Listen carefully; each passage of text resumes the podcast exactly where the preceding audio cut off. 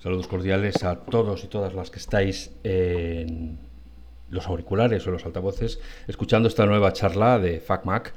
Hoy venimos con invitada súper especial, eh, una vieja amiga, eh, integrante de, aquella compañía de titiriteros que íbamos eh, por las ruedas de prensa, conociendo las novedades para luego transmitirosla a vosotros. Esto quiere decir que la conozco para los más jóvenes desde antes del iPhone, para que os hagáis idea de, lo antiguo que es esto.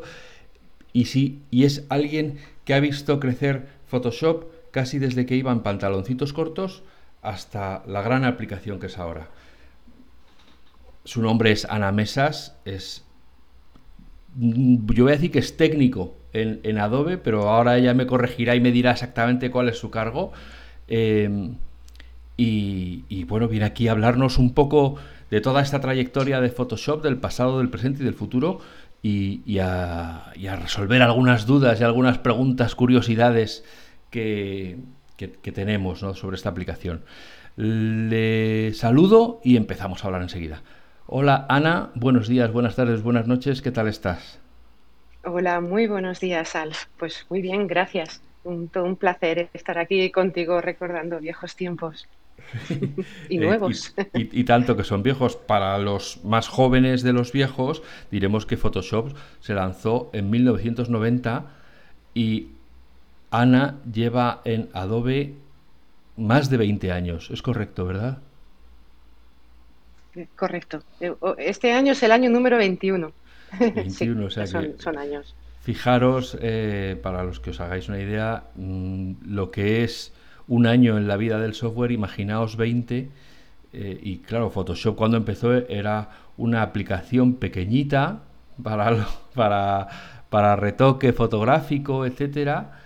Y, cuéntanos, cuando tú entraste en Adobe, que en aquellos momentos, en, allá por el 90, aparte de Acrobat, eh, eh, Photoshop prácticamente era la, aplicación insignia de, Adobe, es por lo que todo el mundo conocía Adobe. Eh, ¿Cómo era aquel Photoshop que tú te encontraste? Bien, pues el, gran Photoshop. Es, eh, qué nostalgia. Bueno, Photoshop siempre ha sido, como bien dices, el, el, alma mater, uno de los productos estrella de Adobe, tanto de la antigua como de la nueva escuela. Photoshop sigue siendo un estándar y sigue estando ahí.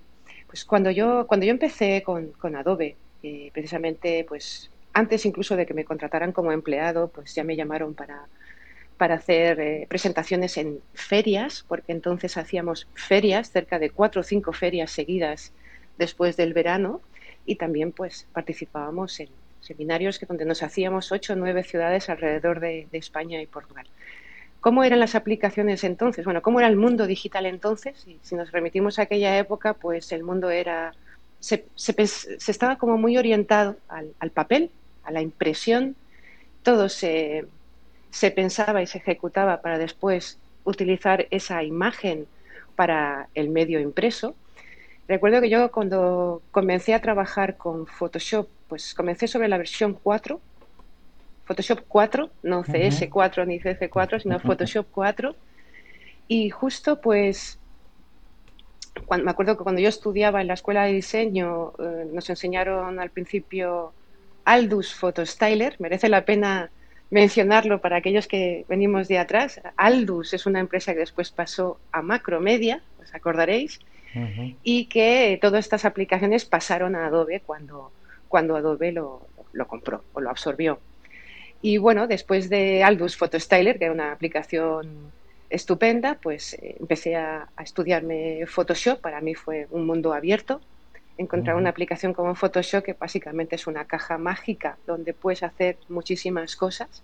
Por suerte, cuando yo empecé con Photoshop, ya se habían incorporado las capas, porque Photoshop no siempre tuvo capas, y empezaban a incorporar la capacidad de trabajar de una forma más estructurada todavía no existían ni máscaras y muchas de las herramientas que conocemos ahora.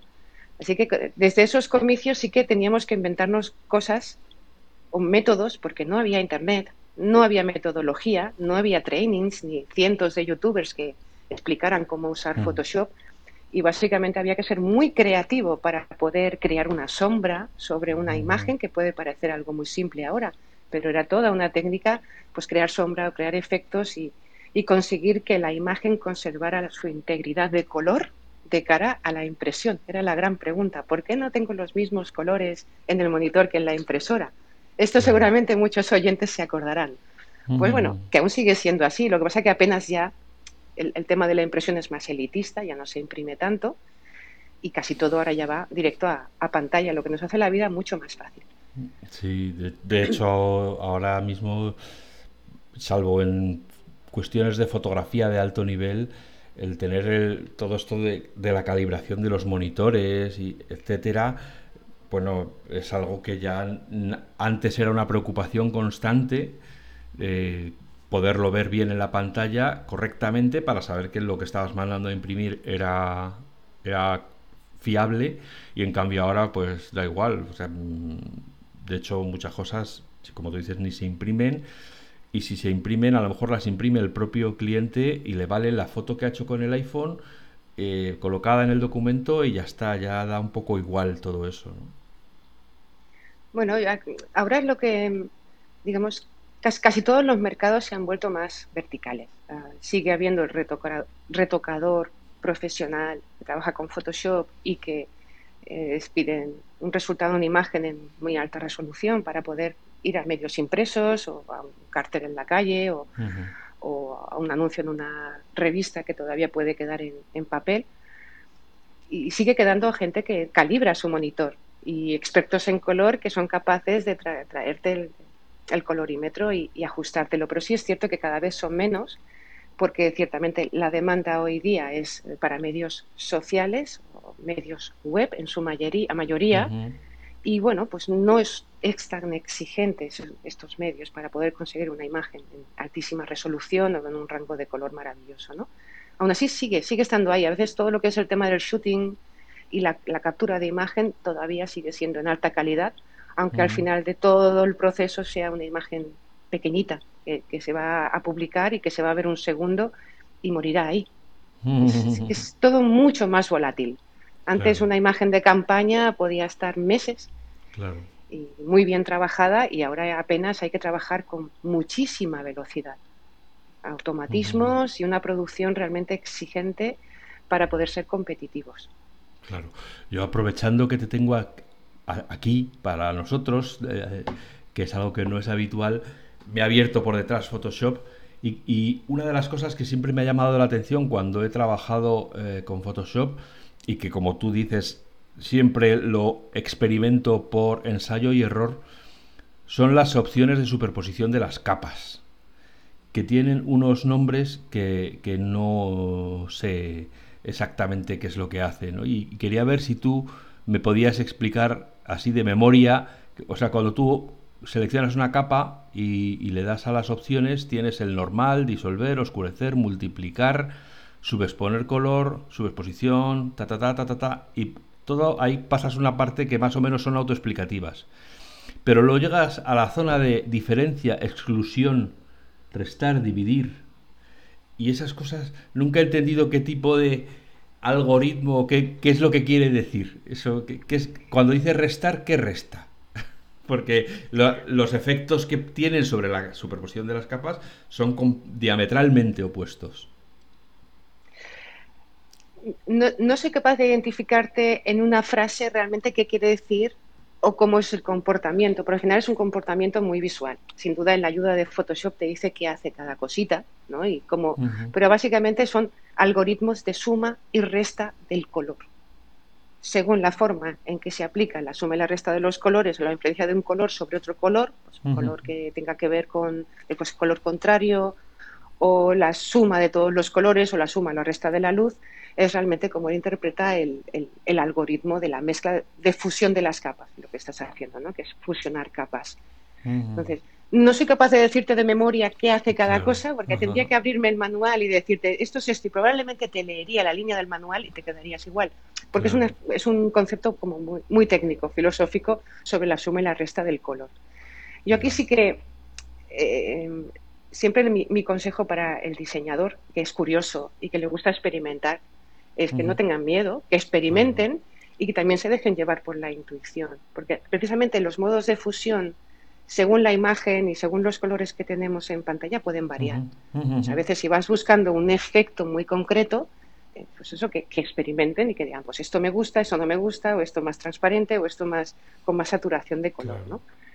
Pero básicamente es eso, es la forma en que incide la luz y el color en la suma de los colores dentro de las capas y sus transparencias. Ya, ya, ya. Bueno, eh, me imagino que siendo quien eres y trabajando donde trabajas, tú ves antes que nadie en España qué novedades vienen en Photoshop. ¿Ha habido alguna vez en la que te ha llegado, para que te aprendas y luego lo puedas contar, la nueva versión de Photoshop y digas, ¿what? Que esto, mm, ¿y quién puede querer esto? ¿O esto para qué sirve? Ah, claro, y tanto. Sí. sí, hay cosas que nacieron y murieron. Hubo, hubo una mejora, que era una mejora wow, que llamo yo, que lo que hacía era corregirte cuando una imagen salía trepidada. Cuando había un pequeño movimiento, salía deslizada la imagen, era capaz de detectarte ese deslizamiento de los píxeles y ir hacia atrás y, corregirlo y ofrecerte una imagen em, nítida, entre comillas. Pero claro, eh, cuando empecé a experimentar con esta opción, pues como todos los automatismos, siempre hay que experimentar, porque no todo nos sirve para todo. ¿eh? Los automatismos sirven para ayudarnos a, pues eso, eh, reducir los pasos que tenemos que hacer para corregir una imagen. Cuando realmente empecé a probar este efecto con, con mis fotografías, fotografías que puedas tener un poco de movimiento, no servía. La verdad es que no servía y había muchas críticas de los usuarios diciendo esto no sirve para nada. O, intentaba corregir la imagen, pero no era una imagen publicable. Una imagen que destacaba demasiado los bordes, o explotaba el color, o se comía la mitad de la imagen en, este intento por recorregirla. Aunque sí es cierto que con las imágenes que nos dieron de la central para hacer las demos, era perfecto. Recuerdo que era la imagen de una flor rosa que le dabas un clic y se veía un enfoque nítido maravilloso. Pero luego era un, tema que además duró poco y luego lo, quitaron, lo quitaron porque no funcionaba bien. Entonces, una de las eh, mejoras aquellas que decías, esto casi que no lo enseño, porque no sirve para todo, ¿no? Son de esas cosas de pasar de puntillas. Bueno, como sabes, porque ya te he avisado, eh, le hemos preguntado a los lectores de FacMac eh, ¿qué, te preguntarían. ¿no? Yo cuando publiqué el artículo en FacMac, no, lógicamente no decía a quién iba a entrevistar, pero si le dije voy a entrevistar a una persona técnica de, Photoshop, ¿qué preguntas le haríais? Y aunque yo creo que hay una diversidad de preguntas de cosas que tú no puedes responder porque no tienes eh, la capacidad de decisión para, eh, meter la, cuchilla sobre qué se innova y, en qué no se innova, sí me gustaría repasarlas para oír tus comentarios. ¿Te parece bien? Muy bien, adelante, claro. Bueno, pues entonces la, la primera pregunta, que el primer comentario que yo veo aquí es de Jesús RB y dice, yo le preguntaría para cuándo las versiones de Photoshop y Lightroom tendrán opciones de crear HDR y poder enviar a Photoshop para editar por capas distintas imágenes. Ahí está. Ah, bueno. Ojo que, eh, yo pienso que el HDR eh, es un poco como el vinagre de Módena, ¿eh? O sea, que se ha puesto de moda y que empieza a estar sobreutilizado ya. Pero bueno, que... Eh, yo pienso que el concepto HDR está muy bien, aunque también sobrevalorado, porque además canta mucho cuando una imagen es HDR y está forzada.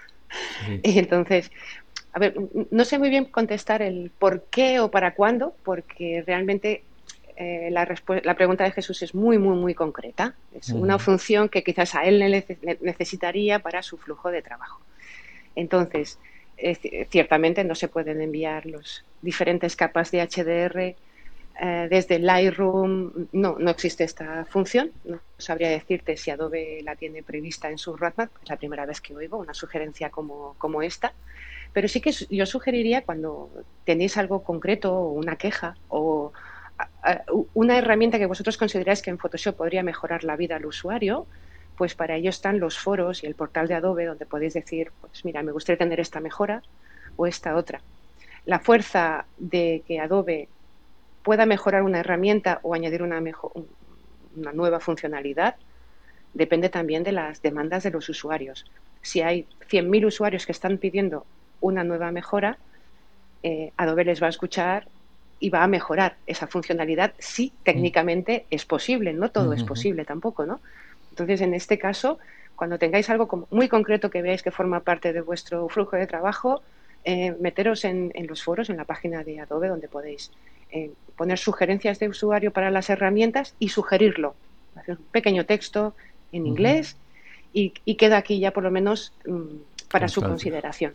Yo que también pasé el sarampión del HDR, eh, sí recuerdo alguna aplicación que te permitía guardar las tres imágenes que tomaba la cámara.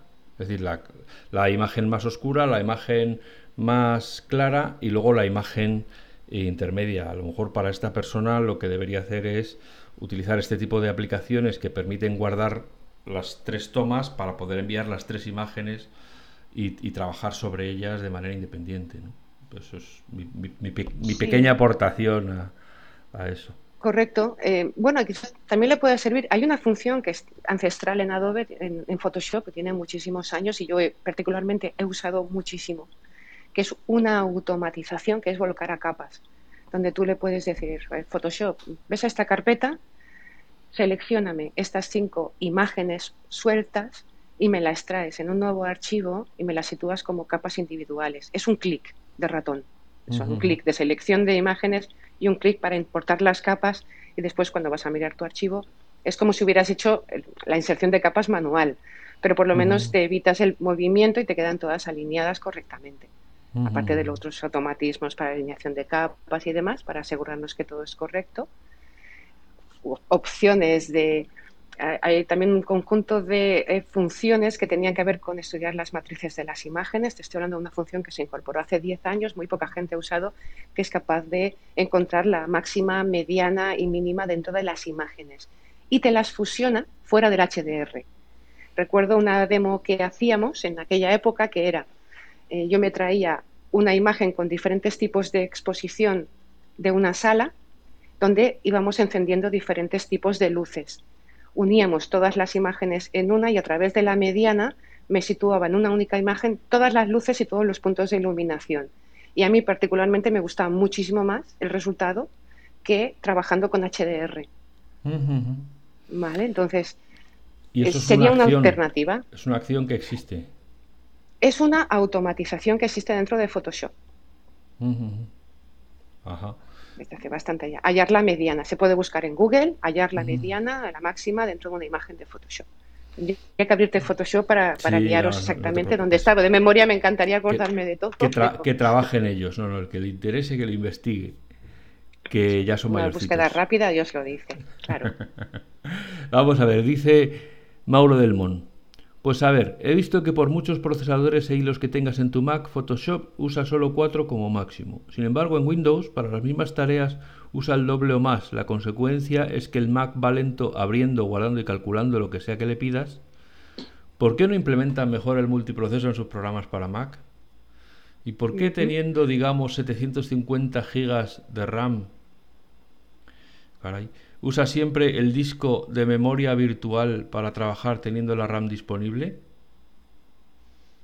Bien, eh, no, puedo darles una respuesta de ingeniería, bueno, estoy en ingeniería sobre el por qué, pero sí que a lo mejor la, nueva esperanza del Mac sean los, nuevos procesadores, donde se están reescribiendo los M. Se están reescribiendo muchos de los módulos de los programas para poder aumentar el rendimiento. Es cierto, Photoshop no aprovecha a partir de X núcleos, Photoshop tampoco aprovecha a partir de X, hay, un tope, pero es posible que con la nueva generación de máquinas, ya Apple se quita el Intel y entra en una nueva generación Silicon, y por lo que he estado viendo en los ratios de velocidad y comparativas, eh, habrá tareas que aumenten el rendimiento hasta un 80 o un 90% de lo que tenemos hasta ahora.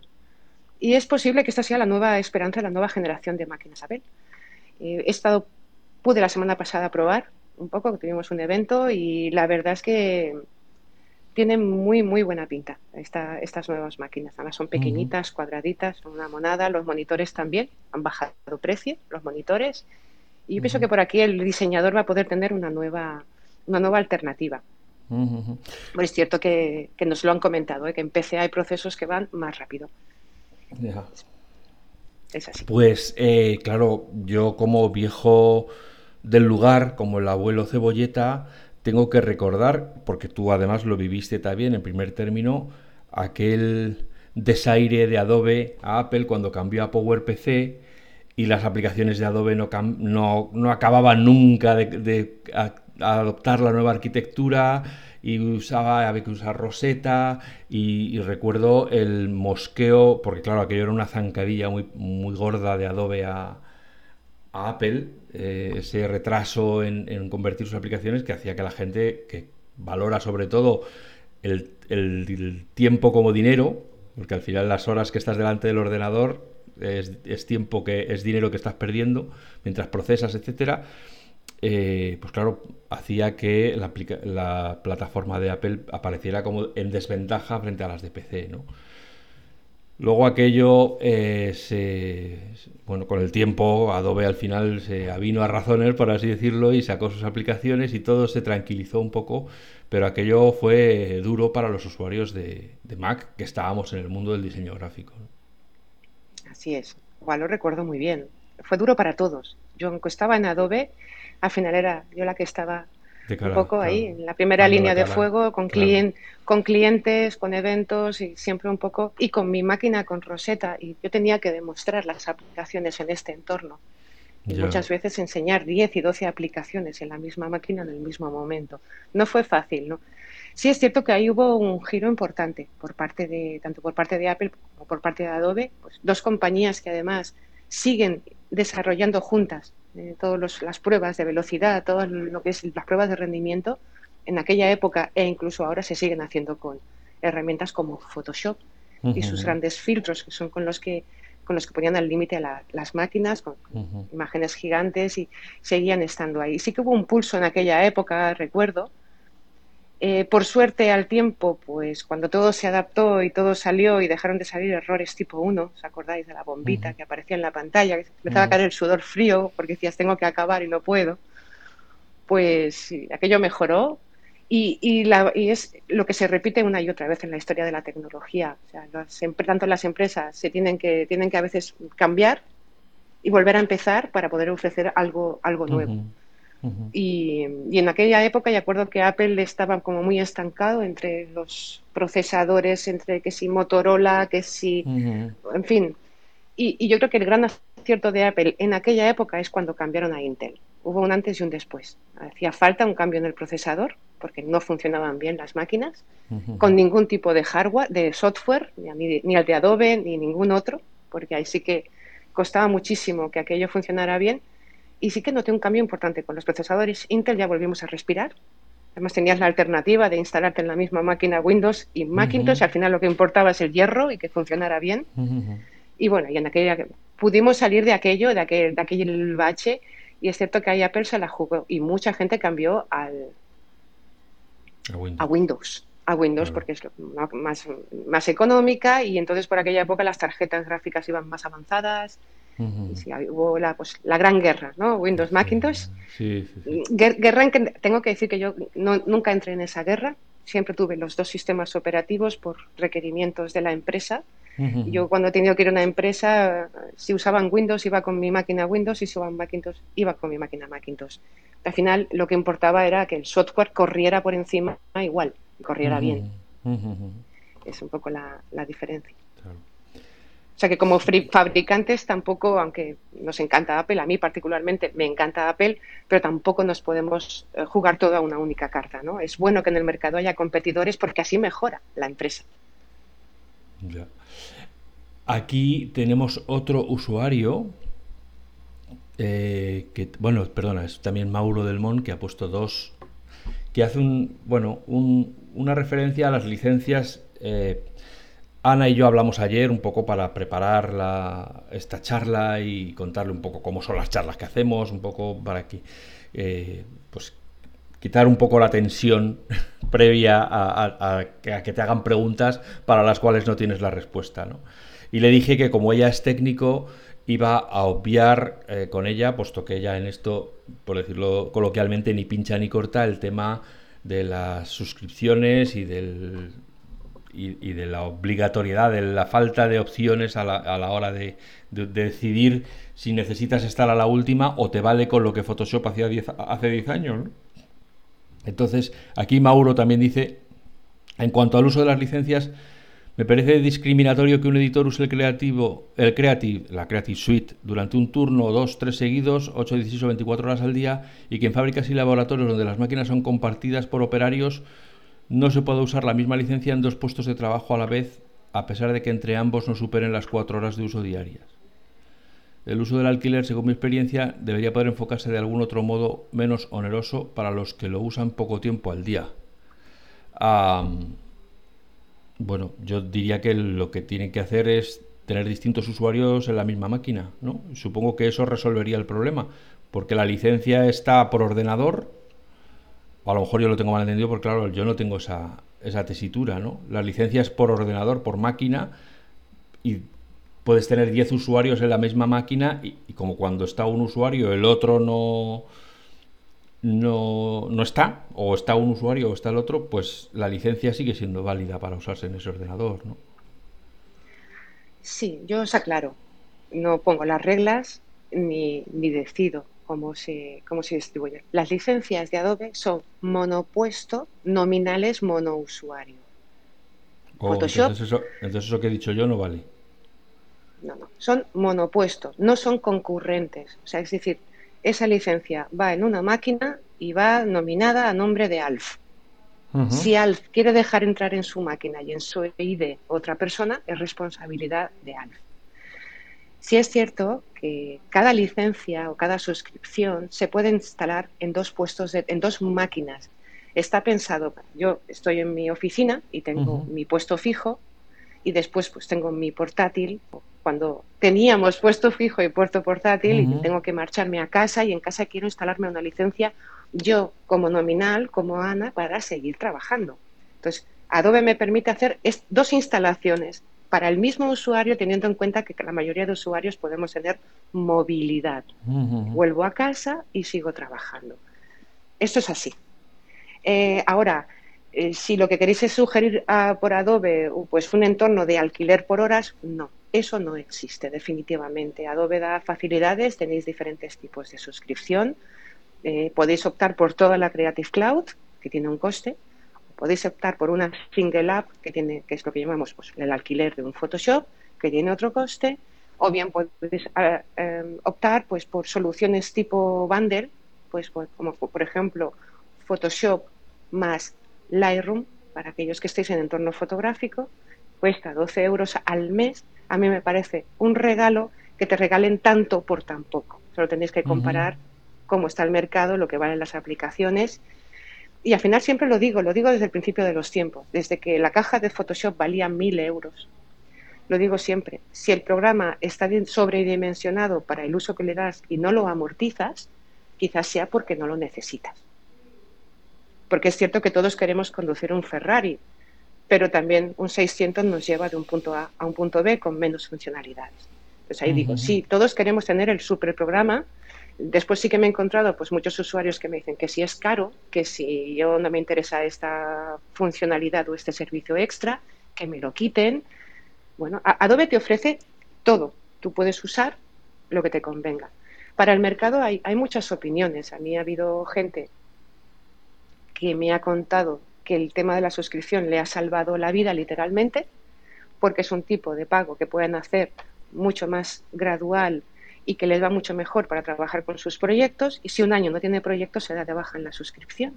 O sea que antes te lo tenías que, comer, el software se des, eh, digamos, pasaba ya, digamos, su, se desactualizaba y, y, yo pues en general, una vez que pasó el primer, la primera fiebre de cuando hubo que pasar a suscripción, que hubo un poco de histeria del mercado, que además lo hicieron todos, lo hizo Microsoft, lo hizo Autodesk, lo hizo Adobe y muchos otros fabricantes a la vez optaron por el modelo suscripción, que es lo, que, es lo que venía.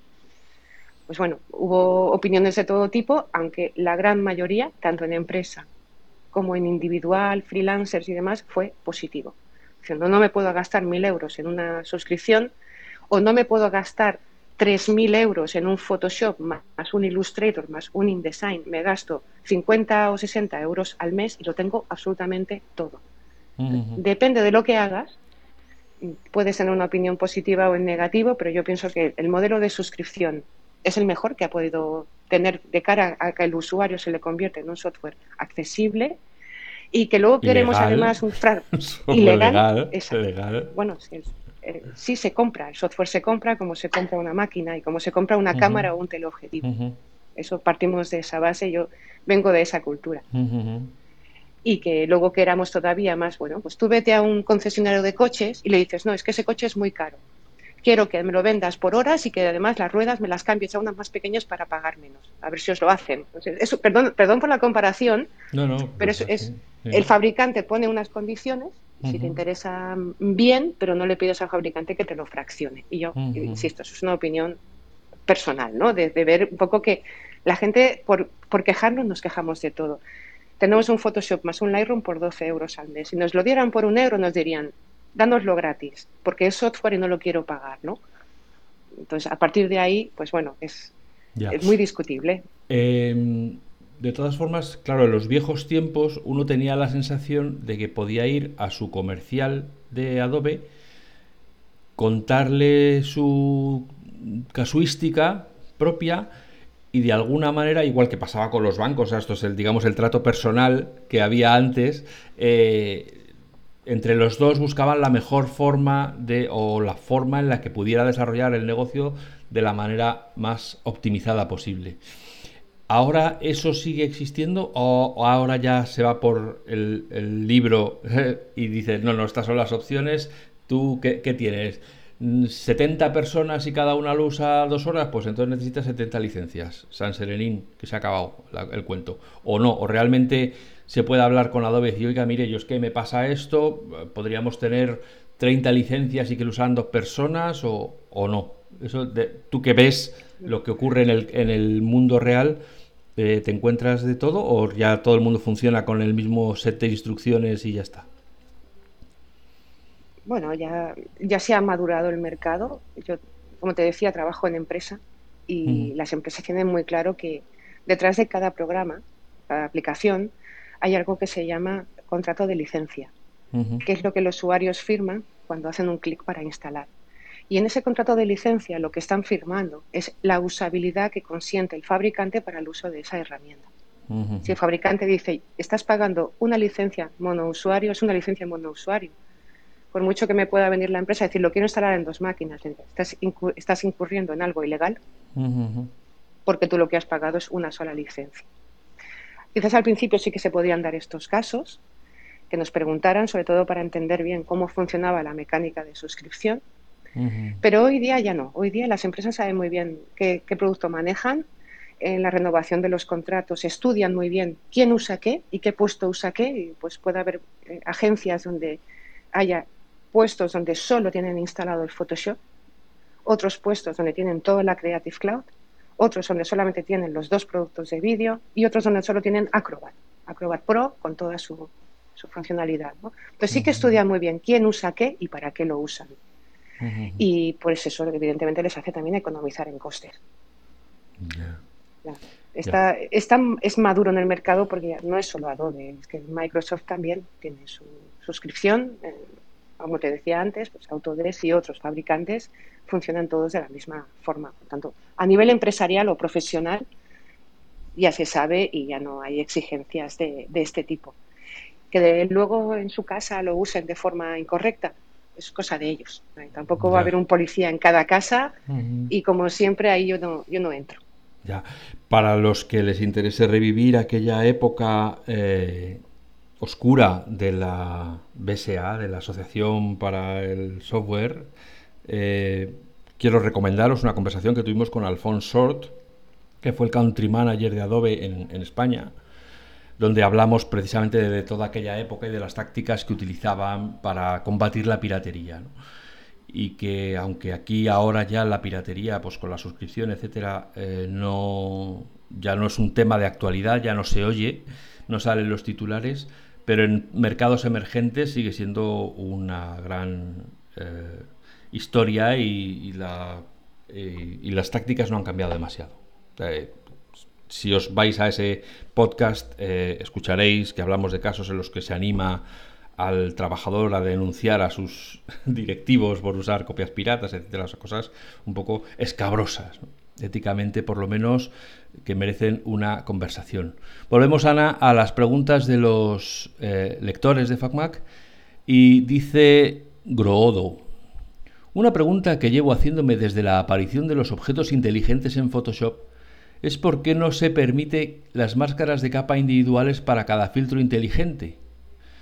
Cuando un objeto inteligente le añades más de un filtro, estos siempre están limitados a una única máscara de capa y tienes que crear un objeto inteligente del objeto inteligente con el filtro para poder obtener una nueva máscara de capa.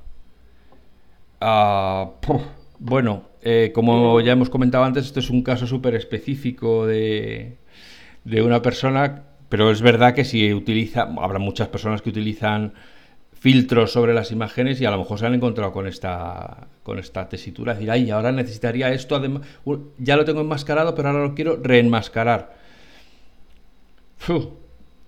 Eh, pues vale, ¿no? Bueno, es así, tiene razón, es así. Eh, es lo que decíamos antes, que todos cuando ya tienen mucho callo trabajando, pues quiero que lo haga de esta otra forma que acabaría antes o lo necesito, ¿no? Ojalá pudiéramos llegar a ese nivel. Eh, bueno, también puede trabajar por, por grupos, por grupos de capas y aplicar una máscara a un grupo de capas. No sé si podría llegar a servirle este tip, pero la verdad es que a partir de ahí no puedo darle ningún otro consejo porque ciertamente es así. Ya, ya, ya, ya. Dice, otra pregunta, ¿algún avance en el uso de acciones? Estas llevan sin actualizarse desde la CS6 Extended cuando salieron las acciones condicionales, que dicho sea de paso, están limitadísimas. Hoy en día se necesitarían condiciones más complejas, variables y algo también básico, poder usar las bibliotecas de Adobe dentro de las acciones. Eh, esta, esta es más concreta. Sí, sí, tienes razón, es verdad. Hay funcionalidades que ves que pocos se han quedado estancadas con el tiempo y otras que se desarrollan mucho más rápido. Y es cierto que las acciones quedaron ahí. Quizás la evolución para aquellos, para los más techies, aquellos que tengáis también alma de ingeniero, eh, este, hace cosa de un año, un año y medio, Adobe anuncia que pone a disposición de los usuarios las APIs. Las APIs son pues, un poco la, Biblia del desarrollo del propio Photoshop. Para desarrollar APIs y hacer llamadas directamente desde otras herramientas al propio Photoshop. Y yo creo que a lo mejor lo que busca, si busca algo muy personalizado, podría llegar a, trabajar eh, en sistemas de automatización a través de las APIs. Ya llegamos a, son palabras mayores, bueno, no es un perfil creativo, sino es un perfil de desarrollo, la persona que puede ser capaz de realizar o crear una aplicación, una app personalizada a base de llamadas APIs, donde puede acceder a todo el Photoshop y personalizárselo y hacérselo a, medida. Entonces, ahí sí que mm, abrimos una nueva puerta, algo que no se podía hacer hace años. Ya que estamos en este continuo salto al pasado y al presente, me voy a acordar ahora de las Sky Power Tools, eh, que son una especie de plugin que se instalaba y que permitía hacer cosas, las KPT, las abreviadas eran las KPT, eh, que se instalaban en Photoshop y permitían hacer una serie de cosas que, Photoshop no hacía. ¿no? vamos a hablar de las KPT, pero sí quería preguntarte si sigue existiendo un mercado de plugins para Photoshop que se puedan instalar y que añadan o que extiendan las funciones de Photoshop, porque la verdad que eso es algo que he perdido un poco de vista. Lo hay, lo hay porque de vez en cuando me aparecen por aquí plugins y, temas muy, concretos, eh, Illustrator o, para Photoshop, donde, pues bueno, sí, hacen automatismos. O bien acciones ya predefinidas. Hay, una página web que pueden gustar que, se llama Adobe Exchange, sigue estando ahí, y en Adobe Exchange es como una especie de marketplace donde los usuarios suben sus acciones, sus plugins, eh, plugins de terceros, em, pinceles, diseños, imágenes. Y bueno, ahí sí que pueden encontrar un mercado de todavía de plugins. Y de hecho, plugins hay. Hay por el mundo, he visto plugins sobre packaging, que te hacen cosas también sobre la herramienta, um, paneles que te abren y que te añaden X mil pinceles dentro de Photoshop en un panel personalizado. Sí que los hay, de hecho, al abrirse el mercado, al mercado las APIs, que son los módulos de desarrollo, probablemente habrá, podrá haber más gente que pueda ofrecer otras variantes también de trabajo con Photoshop. Pues sí, sigue estando ahí el mercado de plugins. Lo que pasa es que también cuesta mucho a mantenerlos al día, estos fabricantes, porque claro, cada vez que Photoshop saca una nueva versión, ellos a su vez tienen que versionar ese plugin, porque si no, no funciona. El otro día pues, estuve probando un plugin que tenía para CC, la primera versión de CC, y eh, no me sirve ahora. Me dice que está fuera de uso, que está obsoleto, ¿no? Entonces, ese plugin ha muerto porque no se ha actualizado más por parte de su fabricante. Entonces, claro, es un mercado un poco volátil. A verlo, haylo. Y cositas que funcionaban muy bien. Sí, sí, sí, sí. sí. Eh, Carola Clavo, mm, lectora de FacMac, ilustradora y, vieja amiga, también se asomó hace unos días a dejarnos un comentario con, expresando sus miedos. Dice ella, algo que me aterra desde hace tiempo es que desaparezca la opción guardar para web, que uso a diario desde hace años. Trabajo con cantidad de artboards, que esto ya en sí a lo mejor tienes que explicar qué es, qué es que exporto con sectores, un nuevo asterisco, desde esta opción, que es la única que me permite ajustar el peso de los documentos resultantes, lo que es muy importante cuando creas GIF de tamaños muy limitados.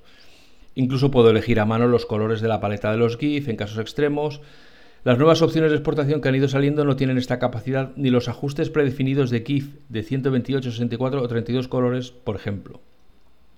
¿Va a desaparecer algún día? A ver, saca la bola. Saca la bola. Saco la bola, me has quitado la mente, saco la bola y lo adivino, ¿no? A mí me encanta el guardar para la web, desde que salió, o sea que estoy con, con ella también y ojalá siga ahí. Es un módulo que va súper rápido para poder hacer eso, exportar por segmentos, por sectores, a dar el color y en un clic lo tienes todo exportado en una misma imagen. Yo espero que de momento siga ahí. Hay muchísima gente que lo usa. ¿Qué son los artboards? ¿Es, algo de Photoshop o es otro? sí, es, un concepto parecido a lo que hay en Illustrator. ¿no? Tú puedes tener en Photoshop pues, capas o composiciones. Los artboards son como composiciones donde tú puedes hacer como si fueran diferentes imágenes así en extendido dentro del tablero, puedes separar esas capas como en diferentes composiciones. Hay poca gente que usa los, los árboles, son como, como mesas de trabajo dentro del propio Photoshop, que se usa mucho pues para este tipo de composiciones, para web, porque crean todas las ventanas en la misma escena. Esto lo que hace es, en Photoshop hay una herramienta que además el icono es como si fuera una cuchilla, una cuchilla de corte. Entonces lo, que tú haces es segmentar toda una imagen, pues en una, en una imagen para web pues va a haber en la parte superior un menú con las letritas de los botones de navegación. A la derecha puede haber otra imagen y a la izquierda otra para hacer esta composición. En Photoshop lo que haces es defines, segmentas toda esa imagen en trocitos de forma que no tengas que ir seleccionando y exportando, seleccionando y exportando. Al hacer esta, segmentación y guardar para la web, lo que hace es que te exporta todas las imágenes y ya te hace el recorte automáticamente y te lo deja todo en una carpeta ya recortado. Es básicamente es eso, es definir los trocitos de la imagen en que se va a fragmentar luego la imagen principal. La otra cosa que pregunta Carola, que lo vive intensamente porque lo pone en mayúsculas. La otra cosa que me atenaza es ¿por qué no nos dejan sincronizar archivos parcialmente hacia Creative Cloud, aunque no sea estrictamente de Photoshop? Eh, entonces dice, para que no lo tenga que explicar Ana, sincronizar parcialmente, dice Carola, que puedes sincronizar todos los archivos que tengas en la nube o ninguno. Es decir, o guardas en la cloud de Adobe o guardas en tu escritorio, pero no puedes decir esto me lo guardas en la nube y esto me lo guardas en mi escritorio. Tenemos hasta un terabyte, bueno, y luego ya cuenta su caso personal. Claro. Esto es así, de momento. no, hay tantas opciones de momento. Es el guardas en la nube es el concepto Dropbox. Tú todo lo que tengas sincronizado en tu carpeta de sincronización lo tienes sincronizado con la nube. Y además incluye las carpetas que tengas compartidas con el equipo y otra serie de activos para, para editar o para trabajar. Entonces, no, no se puede fragmentar. Esto es una bolsa que va todo en uno. O sincronizas o no. Entonces sí que ahí el usuario tiene que decidir un poco eh, hasta dónde o cómo, cómo va a utilizar esa carpeta. Pero vaya, queda recogido porque no es la primera vez que me hacen esta sugerencia. Incluso yo misma, por, por, la salud de mi disco duro, a veces también desearía poder eh, decidir qué carpeta sincronizo y qué carpeta no. Una cosa que yo he echado de menos y que me parece, a lo mejor es que es súper complicado, es que no se hayan generalizado la, la utilización de las carpetas inteligentes en las aplicaciones. Es decir, que yo le pueda decir a una aplicación, esta es la carpeta eh, que quiero sincronizar. Y lo que meta aquí es lo que sincronizo y lo que no, pues no lo sincronizo. O sea, digamos que en vez de esta opción dual de o todo o nada, yo te, designo una carpeta que es la que sincronizo. Y entonces yo arrastro ahí los archivos que quiero sincronizar y tú ya te encargas de subirlos a, tu destino. Esa es una cosa que tenemos en, los Mac, no sé si Windows también lo tiene, eh, que tú defines una serie de variables y, ya está. Y ahí se van metiendo los, pues, los archivos creados la última semana o los o los que empiezan por un número o, lo que sea, ¿no? Y, que, que es, pues es muy ayuda, muy, muy útil. Bueno. Lo, sería, lo sería. De momento, de momento es así. De forma recojo, recojo todos estos inputs. Si tengo oportunidad, lo, lo, lo comentaré internamente. Bueno, hemos acabado con las eh, preguntas de los eh, lectores. ¿En qué posición está ahora mismo Photoshop? Porque yo, eh, que lo veo, aparte, bueno, ya ha quedado claro en esta charla que soy usuario viejuno, de los de la generación de los diplodocus, eh, a extinguir ya, y por lo tanto uso lo que uso, que es lo que necesito para mi trabajo. Exportar para web es una cosa que utilizo a diario, pero eh, la verdad que no se me había ocurrido que Adobe pudiera cargarse esa opción. Cuando veo en algún ítem que pone heredado y tal, digo, uy, esto, esto está marcado aquí ya como que cualquier día le quitan la herencia. Pero bueno, que eh, veo que llegan notas de prensa y que Adobe sigue añadiendo cosas a Photoshop que desde luego ahora mismo están muy lejos de la filosofía original de Photoshop y que yo, si me tomo a mí como ejemplo, pues el 90% de los que son como yo nunca jamás van a usar porque no están en ese mercado y nuestra esperanza es podernos jubilar antes de que tengamos que aprender estas cosas nuevas, ¿no? Entonces, eh, ¿en qué momento está ahora Photoshop? Hacia, hacia, y luego hablamos hacia dónde va Photoshop. Bueno, eh, en la actualidad casi todo lo que, lo que se va incorporando en Photoshop es petición del usuario, así como antiguamente cuando hacíamos eventos se buscaba mucho el efecto wow, el efecto de sorprender con novedades muy revolucionarias, porque entonces se podía, porque había mucho por descubrir. Ahora está muy orientado a, mejorar aquello que el usuario usa más frecuentemente según la fuerza de las peticiones de los usuarios. Esto por un lado.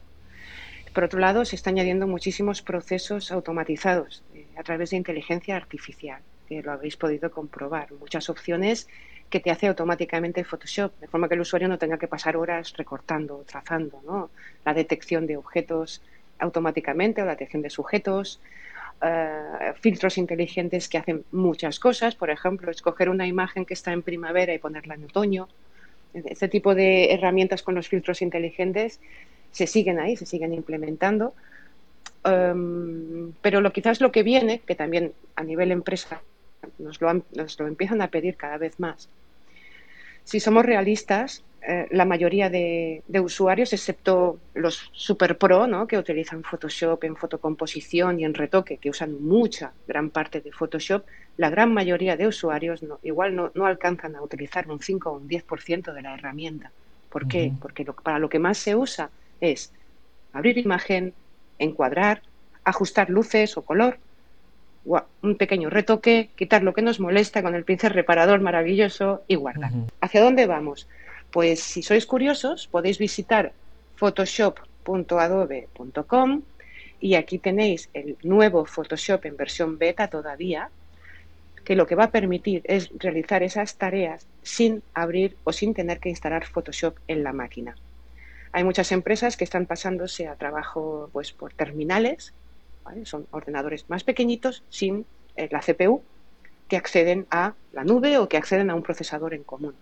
Y muchas empresas nos dicen, es que no hace falta que en todo este departamento que apenas usan Photoshop tengan instalado pues mamotreto como Photoshop, que necesita máquina, necesita RAM y necesita producción. Entonces, eh, para esos casos están empezando a utilizar el Photoshop Beta.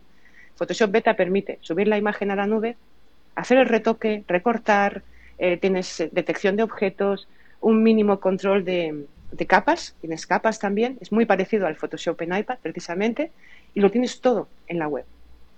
Todo lo que tú necesitas el 90% de las, de las veces. Que ya necesitas hacer algo con, más fuerza, con más poder, pues sí, evidentemente tenemos nuestro Photoshop, lo que llamamos desktop, para abrirlo y para utilizar toda su funcionalidad. Pero lo que viene es optimizar cada vez más. Eh, Photoshop en la web yo pienso que puede ser una alternativa, yo misma, para según qué cosas, eh, en casa, cuando no tengo mi máquina a mano, me voy a otra, a otra máquina, me abro mi Photoshop en la web y hago el recorte, guardar como y ya está. Y lo publico en la web. Más que suficiente. O sea, un Photoshop eh, light, vamos a decir, en, la, web, de momento gratuito. De momento, como está beta, es gratuito. Eh, y probablemente se va a necesitar una licencia de Photoshop para poder utilizarlo en el futuro. No te lo puedo decir con seguridad. Photoshop estándar del Photoshop estándar. Lo que no sé, porque esto sí que no, tenemos esta información, es si finalmente pues, se va a hacer como otras aplicaciones que únicamente están en la web, pues como Creative Cloud Express, que tú pagas una cuota al mes más baja y que tienes derecho al uso de esas aplicaciones. Eso todavía no lo sabemos para cuando salga. Imagino que cuando se vea el éxito del peso de esta herramienta en la web es cuando se empezarán a definir cómo se comercializa. Claro, yo eh, como has hablado de que antes se buscaba el efecto wow eh, y, ahora se trata de darle a los eh, usuarios lo que más utilizan, mi gran objeción a las suscripciones es que el efecto wow, que es, digamos, lo vemos en cada keynote de Apple, te obliga a encontrar cosas que los usuarios quieran comprar, cosa que lógicamente cuando una aplicación está madura como Photoshop cada vez va siendo más difícil, mientras que la suscripción te permite dedicar la aplicación a los intereses de la empresa. Como ya pagan la suscripción, usen lo nuevo o no lo usen, pues ya no tienes que impresionarle, no, ya está, ya los usuarios los, ya los tienes, ya puedes que quieres que meterte en el metaverso, pues vamos a meter aquí funciones del metaverso aunque no las quieran los usuarios, porque cuando, como nos interesa, porque creemos que eso va a ser el futuro, o sea, ya digamos que cambia del objetivo de quiero que los clientes me compren a mm, como ya los como ya tengo los clientes puedo hacer lo que me dé la gana porque los clientes van a estar ahí porque no pueden irse de, mi ecosistema ¿no? los tengo ya atrapados en mi en mi, en mi suscripción No, estoy del todo de acuerdo. No, estoy del todo de acuerdo. Es una herramienta que está ahí. Photoshop tiene competidores. No voy a decir las marcas, pero hay competidores de Photoshop. De hecho, la competencia está aquí en este móvil. Hay aplicaciones de imagen que están increíbles y que puede hacer desde un móvil para eh, la gran producción de imagen que está requerida hoy día. Eh, tú fabricas un coche y tú pones unos extras. Si los necesitas los usas y si no, no el mercado está demandando. Ahora viene el metaverso, que, queda así como muy futurista, pero está aquí. Y gente que quiere, pues, eh, desde el propio Photoshop, añadir identidad a sus imágenes digitales y marcar como propietario que él ha creado esa imagen y que la quiere subir y que esa imagen es suya y quien quiera la tiene que comprar. Pues bueno, se le ponen motores de este tipo también precisamente para poder añadir esta identidad digital, ¿no? está ahora mismo mucho en boca, y que es un poco las puertas de ese metaverso que todo el mundo lo mira con un poco con un poco de, angustia, ¿no? Decir, ¿esto qué es? ¿Qué miedo? No, o sea, tenemos que estar ahí. Se tienen que añadir las funciones que el, mercado requiere. Y si se abren nuevos mercados, como es el nuevo metaverso, donde pensamos que el, creativo va a poder vender sus activos digitales de otra forma y se abren las puertas al mundo, pues ¿por qué no añadirlo? Eh, hace poquito, pues más se, se, ha quitado de Photoshop una función que a mí particularmente me gustaba mucho, que era el 3D. Y tú dirás, ah, pero Photoshop tenía 3D. Pues sí, Photoshop tiene 3D y tiene un módulo de vídeo que uso muchísimo también. ¿Por qué se ha quitado el 3D? Porque costaba muchísimo. antes cuéntanos qué es el módulo de vídeo, porque si no. Photoshop desde hace ya más de 5 o 6 versiones y más atrás, tú puedes abrir un vídeo en Photoshop. Y puedes utilizar toda la fuerza de edición y retoque de imagen sobre un vídeo. hay dos tipos de usuarios, el que sabe manejar vídeo con herramientas como Premiere, que ya requiere una dedicación, y los que únicamente necesitan a lo mejor pues abrir un vídeo, recortar, aplicar algo de color y guardar. Pues esto lo hace Photoshop y de una forma muy visual. Hay una, algo que se llama línea de tiempo en Photoshop, que cuando abres un vídeo se abre y tú puedes utilizar capas, máscaras, sobrecapas, hacer eh, que eh, textos por encima y todo eso luego renderizarlo en un bonito MP4 que es un archivo de vídeo optimizado. Por ejemplo, pues lo mismo pasó pues con el 3D. Hay muchos algunos artistas una imagen plana y te la hacía un pseudo 3D o cómo era? Primero podías abrir OBJ. OBJ es un formato 3D y el modelo entero te lo, abre, te lo abría en un entorno en tres dimensiones donde en Photoshop podías aplicar una fotografía, una textura y hacer un render. ¿Para qué lo usaban algunos compositores? Conozco a, diseñadores que trabajan en mate painting y ellos lo utilizaban para incorporar elementos en 3D dentro de una escena, de una imagen 2D, por ejemplo, como ayuda. Quitaron el 3D. ¿Por qué lo han quitado? Porque quizás cuesta más de sostener y que funcione correctamente y quizás para mantener toda esa infraestructura a veces pues Adobe tiene que tomar decisiones drásticas como decir qué pues qué parque de usuarios lo utiliza pues el 0,5 pues lo quitamos. Lo quitamos porque cuesta mucho de mantener y porque Adobe también está lanzando nuevos productos precisamente para trabajar en 3D esto lo digo un poco para que se vea la evolución de las herramientas. También hace no mucho quitaron un módulo de mm, ah, se me ha ido ahora mismo el nombre de lo que, de lo que era, pero hace poco se quitó uno de los módulos, uno de los plugins de terceros, porque se había terminado el periodo de inclusión de ese módulo. Era una tercera parte y cuando ya se acaba esa licencia para Adobe, Adobe lo tiene que quitar. ¿Es culpa de Adobe? No, es que se ha acabado el contrato para ese, ese módulo y posiblemente muy poquito parque de usuario lo usan. O sea que muchas veces esas corrientes dentro de, la herramienta, aunque haya cosas que quiten que nos, da pena o no la, usábamos, pues es, así por algo. Y al final el tiempo a la larga lo demuestra. O quizás porque hay otra herramienta que lo hace mejor.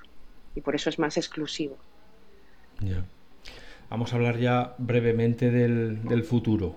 Ya hemos hablado del metaverso, pero ¿qué otras cosas está haciendo tú que tienes, digamos, el, el paisaje de Adobe, especialmente en la, en la parte creativa, en la cabeza? Eh, hablábamos ayer de frame.io, frame.io. ¿Eso qué es? Vale, frame.io es como lo llaman los americanos. Frame.io es, Frame es una herramienta que, Adobe compra aproximadamente hace un año y que lo integra con las herramientas de vídeo. Eso sí que es algo muy exclusivo para editores de vídeo profesional. Frame.io es, una, es un, set de, bueno, es un servicio, es una plataforma web que ahora se ha incorporado, como os decía, pues dentro de Premiere. Desde dentro de Premiere pues simplemente tú haces, abres una nueva ventana y empiezas a utilizarlo. Permite la edición de vídeo colaborativa a nivel de revisión. ¿Esto qué quiere decir? Mm. Hasta el momento hay muchos usuarios que no tienen un sistema de revisión en postproducción de vídeo digital y que a veces pues tenían que mandar el vídeo de cualquier manera y decir, mira, me retocas esto, ¿no? Y en el frame número 35 retócame la persona que sale la quitas, ¿no? Y todo esto era como muy laborioso a la hora de hacer este tipo de, de revisión. Pues bueno, Mayor es toda una plataforma con su propia nube que lo que permite es esto. Si hay, tú y yo estamos trabajando en la edición de un, de un, de un clip de vídeo, en que yo en cualquier momento te pueda decir, mira, revísame este vídeo, tú me das el ok y me dices, ok o no está correcto, quítame el frame número 20. A partir de aquí me lo montas de otro color o de otra forma. Yo lo retoco, vale, lo he modificado, te lo vuelvo a enviar. Está correcto y tú me dices sí, ok y sigue la producción. Es un sistema de revisión de vídeo digital, mm. básicamente, diciéndolo en una frase corta. Hace muchas cosas, pero viene, viene por ahí.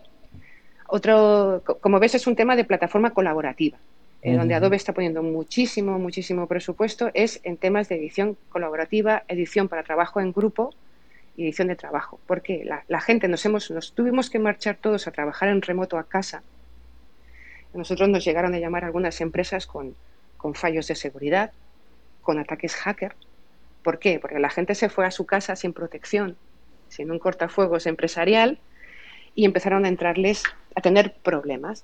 Entonces, Adobe sí que está poniendo un esfuerzo muy seguro para precisamente hacer eso, tanto la Creative Cloud como Photoshop. Photoshop tiene un tema muy, muy chulo, que yo sí que lo he probado con compañeros, y es que yo estoy trabajando contigo en una imagen y entonces, pues, hay una parte que yo no sé trabajar. Pues lo que hago es decir, mira, voy a compartir esta imagen contigo.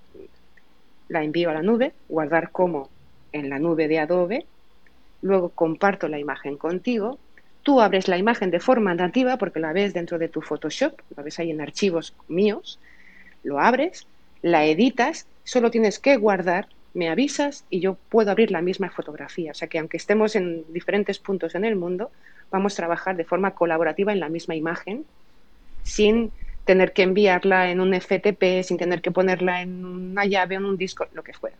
Entonces, lo que viene mucho es. ¿Y el trabajo puede ser simultáneo? O sea, mientras tú corriges lo que yo te he pedido, yo puedo estar mm, retocando no sé qué, o yo tengo que cerrar mi imagen, que tú hagas tú el retoque y cuando tú cierres tu imagen puedo abrirla yo.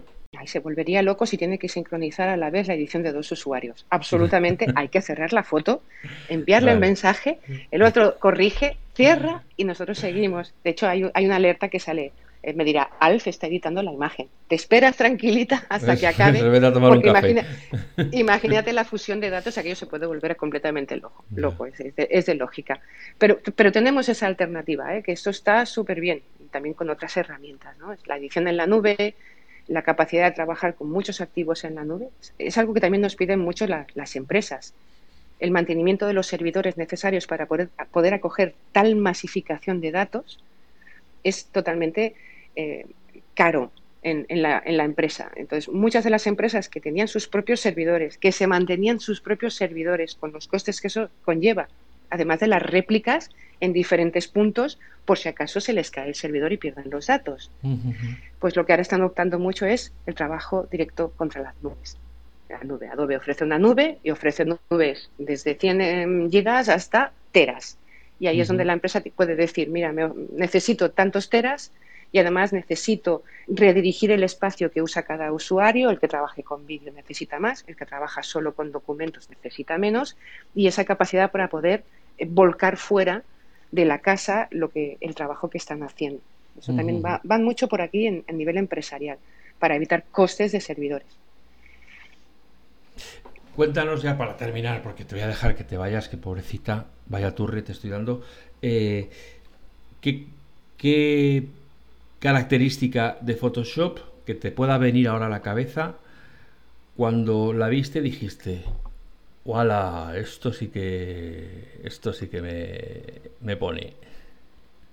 Porque como geek, a ti seguro que, como a mí, no te pone cualquier cosa. O sea, tiene que ser algo ya realmente flipante para que digas, uy, he notado algo. Bueno, todavía, todavía incluso descubro cosas de toda la vida que me siguen sorprendiendo. Es que Photoshop es un mar de, ideas inagotable.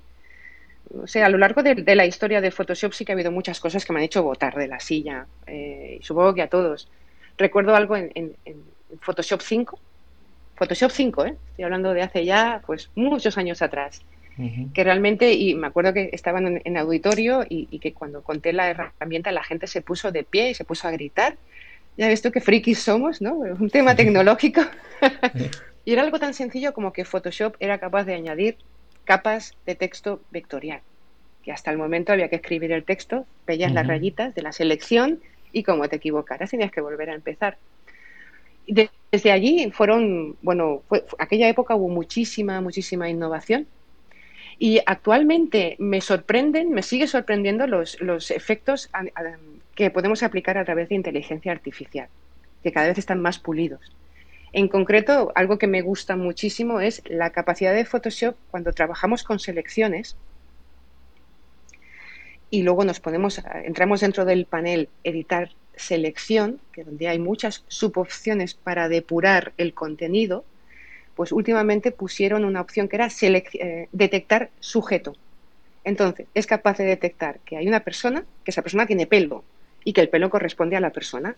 Dentro de lo, que es el, el cabello, las transparencias que se pueden deducir a través del cabello, hay muchísimos matices. Es algo que al diseñador le podía llevar muchísimas horas pintar pelo, incluso de la modelo, para que quedara perfecto. Estamos hablando de imagen estética o imagen publicitaria pues me, sorprendió mucho últimamente el, vuelco que han dado a esta herramienta de selección para eliminar fondos, que es capaz de detectar el sujeto, lo que forma parte del sujeto, y tú le puedes además definir, pues que em, te lo detecte y te tenga en cuenta el contorno o la silueta con sus transparencias y los huecos que pueda haber dentro de lo que es el cabello de la persona que estás seleccionando. Y después, pues otras subopciones como puede ser descontaminar colores, etcétera. Eso sigue, sigue sorprendiéndome porque evita muchísimas, muchísimas horas de selección y edición, aunque sea un semiautomatismo. Y es algo que, gusta muchísimo en general y a, mí, particularmente. esas herramientas inteligentes que realmente funcionan y que nos facilitan la, la vida. Fenomenal. Ana, ya te dije ayer que esto no iba a ser suficiente, que nos íbamos a tener que quedar con que tomar los teléfonos para repetir esto, porque seguro que a partir de aquí surgen otras 50 preguntas más. Eh, como tú dices, Photoshop es un mundo, pero Illustrator es un mundo y, toda la Creative Cloud es un mundo y seguro que tienes un montón de trucos y de, y de pistas que nos puedes dar para aprovechar mejor estas, estas aplicaciones creativas. Y es verdad, como hemos dicho al principio, que ahora hay 100.000 personas haciendo vídeos eh, contando cada uno su verdad y, su manera de trabajar, pero, pero no siempre es fácil encontrarlos, ¿no? Y, yo creo que la gente agradece mucho que haya un sitio, en este caso voy a hablar por, por lo que me concierne como FacMac, donde sepan que pueden acudir a encontrar eh, pues eso, la voz oficial, la, voz autorizada eh, a la hora de hablar de Photoshop, que en España sin duda eres tú. Muchísimas gracias por este rato que hemos pasado, me ha encantado hablar contigo, reencontrarnos después de tantos años, ahora que ya no nos dejan vernos en los eventos. Y, bueno, pues que a los que estáis ahí de, en los auriculares y los altavoces, espero que mm, hayamos quedado en el borde del, friquismo y, de las palabrotas técnicas de Photoshop y que hayáis podido aguantar eh, y esperamos eh, encontrarnos de nuevo muy pronto. Sed felices, sed buenas personas. Ana, muchísimas gracias. Muchísimas gracias a ti, Alfred. Pues un placer volver a escucharte, hablar contigo y, sobre todo también por, por, la audiencia que tenéis, que se me consta que es una audiencia muy, muy pro. Espero que sea interesante y que podamos compartir más cosas, claro que sí. todo un placer. Pues hasta muy pronto y, y nada, aquí seguimos.